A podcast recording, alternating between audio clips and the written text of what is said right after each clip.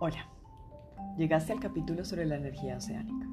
El 70% de este planeta es océano, así que el potencial de este tipo de energía es tremendamente alto. Sin embargo, todavía se encuentra en una etapa de desarrollo y no está comercialmente disponible. Por ahora existen cuatro tipos de tecnología para capturar la energía oceánica. La primera es la energía proveniente de las olas, que es capturada por convertidores que la usan para generar electricidad. Un convertidor puede ser, por ejemplo, columnas oscilantes en agua que atrapan burbujas de aire para mover una turbina. La energía proveniente de las mareas se captura usando represas u otro tipo de barrera para aprovechar la diferencia entre las mareas altas y bajas. Desafortunadamente, la presencia de plantas de este tipo y de gran tamaño en el océano probablemente causarán un desbalance ecológico y disturbios a la vida acuática marina.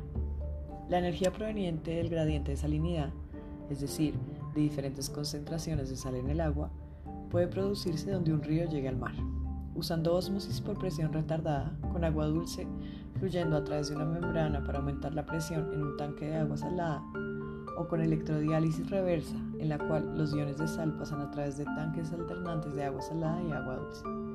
Y por último, la TEC, que significa conversión de energía termal oceánica, que genera energía desde la diferencia de temperaturas entre la superficie más caliente del agua de mar y el agua mucho más fría a 800 o 1000 metros de profundidad. El poder de este tipo de energía radica en la predictibilidad del movimiento de las olas y mareas.